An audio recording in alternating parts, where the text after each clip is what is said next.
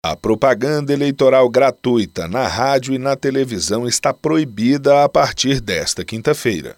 Isso porque neste domingo, eleitores dos 5.568 municípios de todo o país vão às urnas escolher vereadores e prefeitos. Também já estão suspensas as propagandas políticas em reuniões públicas, os comícios e a utilização de aparelho fixo de som.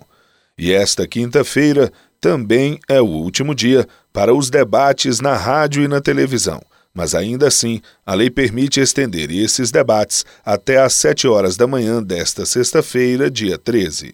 Do TSE, Fábio Ruas.